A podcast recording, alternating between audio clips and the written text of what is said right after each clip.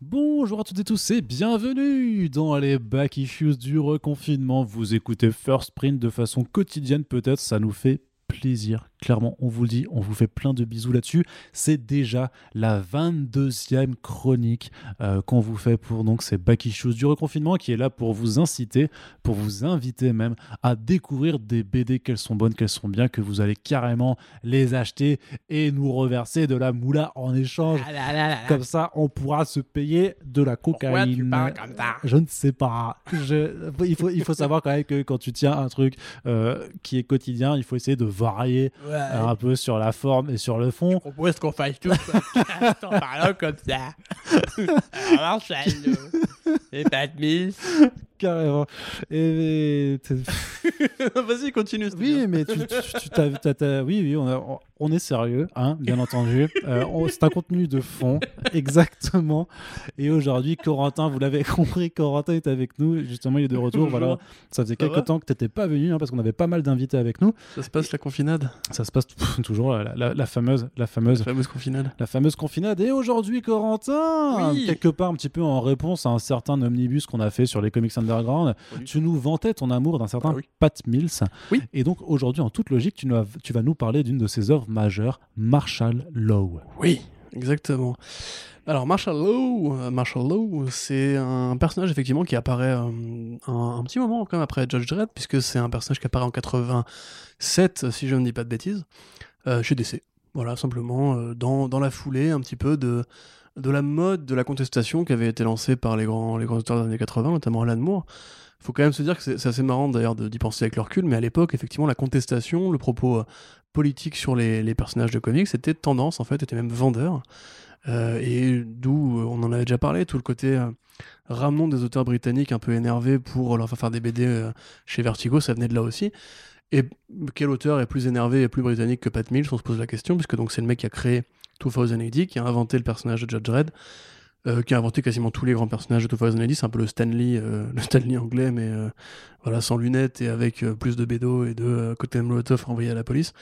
Et du coup, Marshall Law, bah, en fait, ça décrit un monde qui est assez inspiré d'ailleurs par le, la guerre froide, hein, puisque on parle bien évidemment des années 80 là. Euh, ça décrit un monde dans lequel en fait les, les super-héros existent, euh, mais ne sont pas des, des figures protectrices très gentilles. C'est un petit peu des vétérans qui sont revenus de la guerre. En fait, on a envoyé des, donc des, des militaires américains à la guerre, on les a dopés avec des super capacités, et on leur a affublé des tenues, des uniformes qui évoquaient un petit peu le, le folklore super-héroïque. En revenant de la guerre, évidemment, c'est euh, très proche de la réalité. Beaucoup de ces soldats sont revenus avec des fêlures et donc ont commencé un peu à foutre la merde. Et Pat Mills, qui est un, un anti-militaire notoire, va commencer à, po- à poser la question de que faire de ces personnages-là en les mélangeant avec le folklore des super-héros traditionnels, puisque beaucoup de ces héros, justement, ressemblent à des créatures qu'on connaît déjà. Notamment Superman, qui est le héros du premier arc euh, de cette BD-là. Alors. Il y a lui et il y a aussi une sorte de, super tueur un petit peu à la Jack l'Éventreur qui hante les rues et qui massacre les jeunes femmes, les jeunes prostituées de, de la ville parce que c'est un auteur anglais qui veut pas s'en empêcher. Jack l'Éventreur un peu. C'est ce que je viens de dire Oui, pardon. Ouais, ouais, tout à fait. Pardon, J'ai- bugué. quoi, pas Non, non, non, c'est moi qui ai bugué du coup.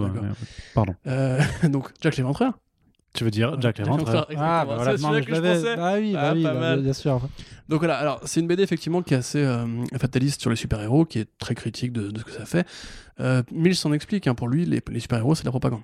C'est la propagande pour les États-Unis, c'est la propagande pour euh, la, justi- la justice individuelle, c'est la propagande pour l'idée que les individus supérieurs existent et devraient prendre en charge le bien de la nation, alors qu'on a des corps qui sont là pour ça. Euh, exactement dans la même logique justement que Moore, dans la même logique que plein d'auteurs un petit peu énervés comme Garcenis, etc.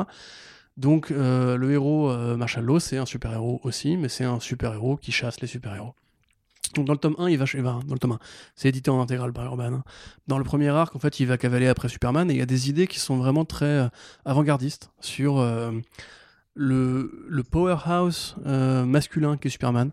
Justement, en, en revenant un petit peu aux premières, aux premières couvertures de l'âge d'or, tu sais, où il y avait toujours ces espèces de côtés, Superman qui soulève une bombe, qui soulève une voiture, Superman qui a toujours des Qui espèces brise de- ses chaînes. voilà, où il y a des symboles phalliques un peu partout sur les couvertures de Wonder Woman, etc. Tu vois, tout ce côté un petit peu euh, euh, même misogyne, patriarcal, euh, castrateur qu'il y avait à cette, à cette époque-là. Et euh, bah, c'est super bien foutu, enfin, c'est très intelligent, c'est bien écrit, c'est très bien dessiné. C'est Kevin O'Neill qui fera plus tard après La Ligue des Gentlemen Extraordinaires. voilà, et qui a travaillé sur Nemesis de Warlock, dont on avait parlé l'autre fois avec Sipan dans le Omnibus. Donc c'est très politique, c'est très engagé, c'est vraiment complètement punk, c'est complètement iconoclaste. La ville, elle est, dégueulasse, elle est crado. Tous les super-héros, c'est des drogués, c'est des dingues, voilà. Le, deuxième arc, il y a Batman. Batman est un pédophile. Point. Point, point, point. Euh, Batman adopte des enfants orphelins à l'église pour euh, les violer, les tuer. Euh, Alfred, c'est son esclave. Il le tabasse, tout, il menace de mort s'il s'enfuit. Batman, c'est un enfoiré, il tue des gens, c'est un monstre. Voilà, ça c'est la vision qu'a euh, Pat Pas Mills des euh, super-héros. C'est très acide. Et le meilleur Encore pour plus moi, que, euh, que The Boys avant l'heure. Ah quoi, oui, un oui, peu, oui, hein. complètement. Mais Mm. The Boys, même, euh, à mon sens... euh, N'est qu'une Paro- un plagiat. non, mais je, je pense vraiment que. Garcianis a lu Marshall Law. Enfin, il y a des références même dans, dans The Boys. Je prends un truc tout bête.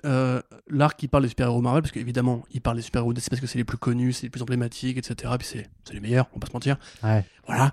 Euh, mais il y a un arc du coup qui parle des super-héros Marvel et qui fait un blow en fait. C'est-à-dire qu'en gros, on les met tous à la- au même moment. Et tu sais, la légende, c'était que justement, quand Stanley a créé les héros Marvel, ils étaient plus proches de leur époque, avec qui étaient plus, tu sais, étaient plus un petit peu, un peu, un peu plus tarés. Tu vois, Spider-Man, bon, euh, l'homme araignée, tu vois, c'est voilà, Hulk, euh, les 4 fantastiques, bon, c'est une équipe un peu chelou, etc. Et en fait, du coup, là, c'est des héros qui sont à l'asile. Ils sont tous à l'asile. Ils sont tous fous. Et il y a une blague qui m'a vraiment fait mais, hurler de rire pour fois que je l'ai lu. C'est que euh, bah, Mister Fantastique, il est, il est marié à la femme invisible. Mais il la voit jamais. Il, mais ça, en fait, en lui, il lui parle. Et on me dit du coup, euh, et maintenant, ma, ma chérie, la femme invisible, etc. etc. C'est qu'en fait, Et à un moment donné, t'as un infirmier qui fait Ah, mais elle n'existe pas, sa femme, en fait, il est schizo. en fait, il l'a inventé, tu vois, mais Bah comme oui, elle est invisible, c'est logique, personne ne la voit, tu vois. Mhm. Et du coup, t'as que des vannes comme ça, vraiment à la con. C'est vraiment, c'est un coup de gueule énorme qui, en général, finit par beaucoup de violence.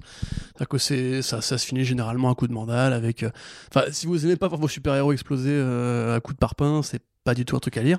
Par contre, c'est vraiment bien foutu. Il y a plein de réflexions intelligentes, euh, politiques, etc. Sur, il y a la Légion aussi, à un moment donné, justement, il interroge un peu le futur Oh. des super-héros, etc.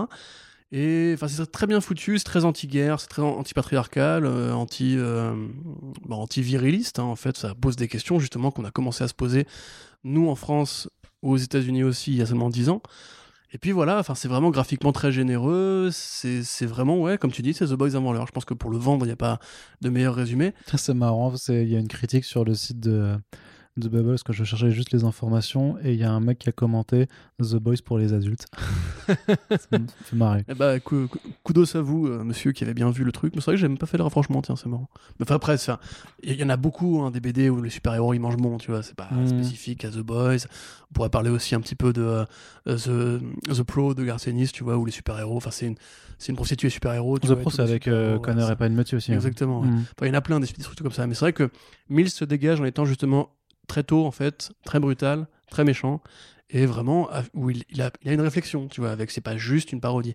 Il y a vraiment un côté, genre Batman dans la vraie vie, un mec qui se déguise en cuir, comme c'est par la enfin par, le- par le noir, l'obscurité, les chauves-souris, qui, a, Qui attire des enfants chez lui, ouais. pour euh, leur faire des combattants, nan, nan, nan, nan. Enfin, je sais pas, moi je lui ferais pas confiance, tu vois. En plus, c'est un milliardaire. Ouais. Du coup, c'est un 1%. Les Anglais ont horreur des 1%. Enfin, les Anglais anarchistes et compagnie ont horreur des 1%. Du coup, Batman, c'est le vrai alpha méchant, tu vois. Ouais. Et Superman, c'est donc, euh, comme le disait William Blanc, c'est le côté l'allégorie des États-Unis toute puissante qui écrase le reste du monde et qui sont justement très, euh, très hiérarchiques. Tu vois, Superman, il est au sommet de la pyramide et euh, tout ce qui est en dessous, c'est- les fourmis. Tu vois, donc il y a vraiment plein d'idées et c'est arrivé au moment justement d'un confluent un petit peu de création contestataire euh, et de vraies réflexions sur le, sur le médium super-héros. Quelque part, justement, tu vois, il y a une parenthèse enchantée entre euh, Watchmen et la mort de Superman, dans lequel on s'autorisait vraiment à faire plein de trucs vraiment assez énervés, assez engagés. C'est là que les Anglais sont arrivés sur le marché avec Vertigo. Et euh, qu'il y a eu beaucoup de belles parodiques, justement. Et après, bon, une fois que Superman est revenu de sa mort, on a recommencé à faire des choses un petit peu à l'ancienne. Mais là, pour le coup, c'est vrai que euh, Marshall Law, c'est une, BD qui est peu connue. Alors qu'elle a aussi instillé justement le côté, euh, mais si ces mecs-là qu'on aime bien, en fait, nous tous, ils étaient en fait des enfoirés, tu vois, ou des dingues. Donc ça va assez loin, c'est très beau à regarder, c'est très violent. Donc c'est tout ce qu'on aime, tu vois, c'est vraiment une BD de sale gosse. Une BD de sale gosse, avec des idées et des beaux dessins. Très bien. Et c'est disponible du coup chez Urban Comics hein, dans, leur, dans leur format un petit peu particulier. C'est Urban Cult. Voilà, donc ça change un petit peu. C'est pas le dos noir traditionnel. euh, Donc ça fera un peu une démarcation hein, dans votre bibliothèque. Mais euh, bel objet, bel objet de Fabre. hein, en tout cas, euh, ouais, très très belle édition. Donc euh, qui sera euh, rouge. voilà, qui est proposé à 35 euros Corentin, je te remercie euh, pour cette jolie m'a fait euh, hein. présentation, mais je sais, je, je- je ne te fais que parler des comics. C'est un peu le principe des Issues. De toute façon, tous les gens qui interviennent ne parlent que de bande dessinée qu'ils aiment, puisque c'est ça Oui. que je recherche. C'est la passion. Eh oui. C'est vraiment, c'est, voilà. Et donc, on espère que ça vous a intéressé. Peut-être que ça vous a intéressé. Euh, peut-être que euh, vous allez vous prendre un petit marshmallow à la sortie euh, du confinement ou que vous allez passer une petite commande chez votre libraire. N'hésitez pas à nous en faire part. Euh, on sera ravis de savoir si on a réussi à vous euh, intéresser à cette BD. Et on se dit rendez-vous dès demain, Corentin, pour le Ah, prochain bah, bah, bah, bah. Back Issues du reconfinement. Salut.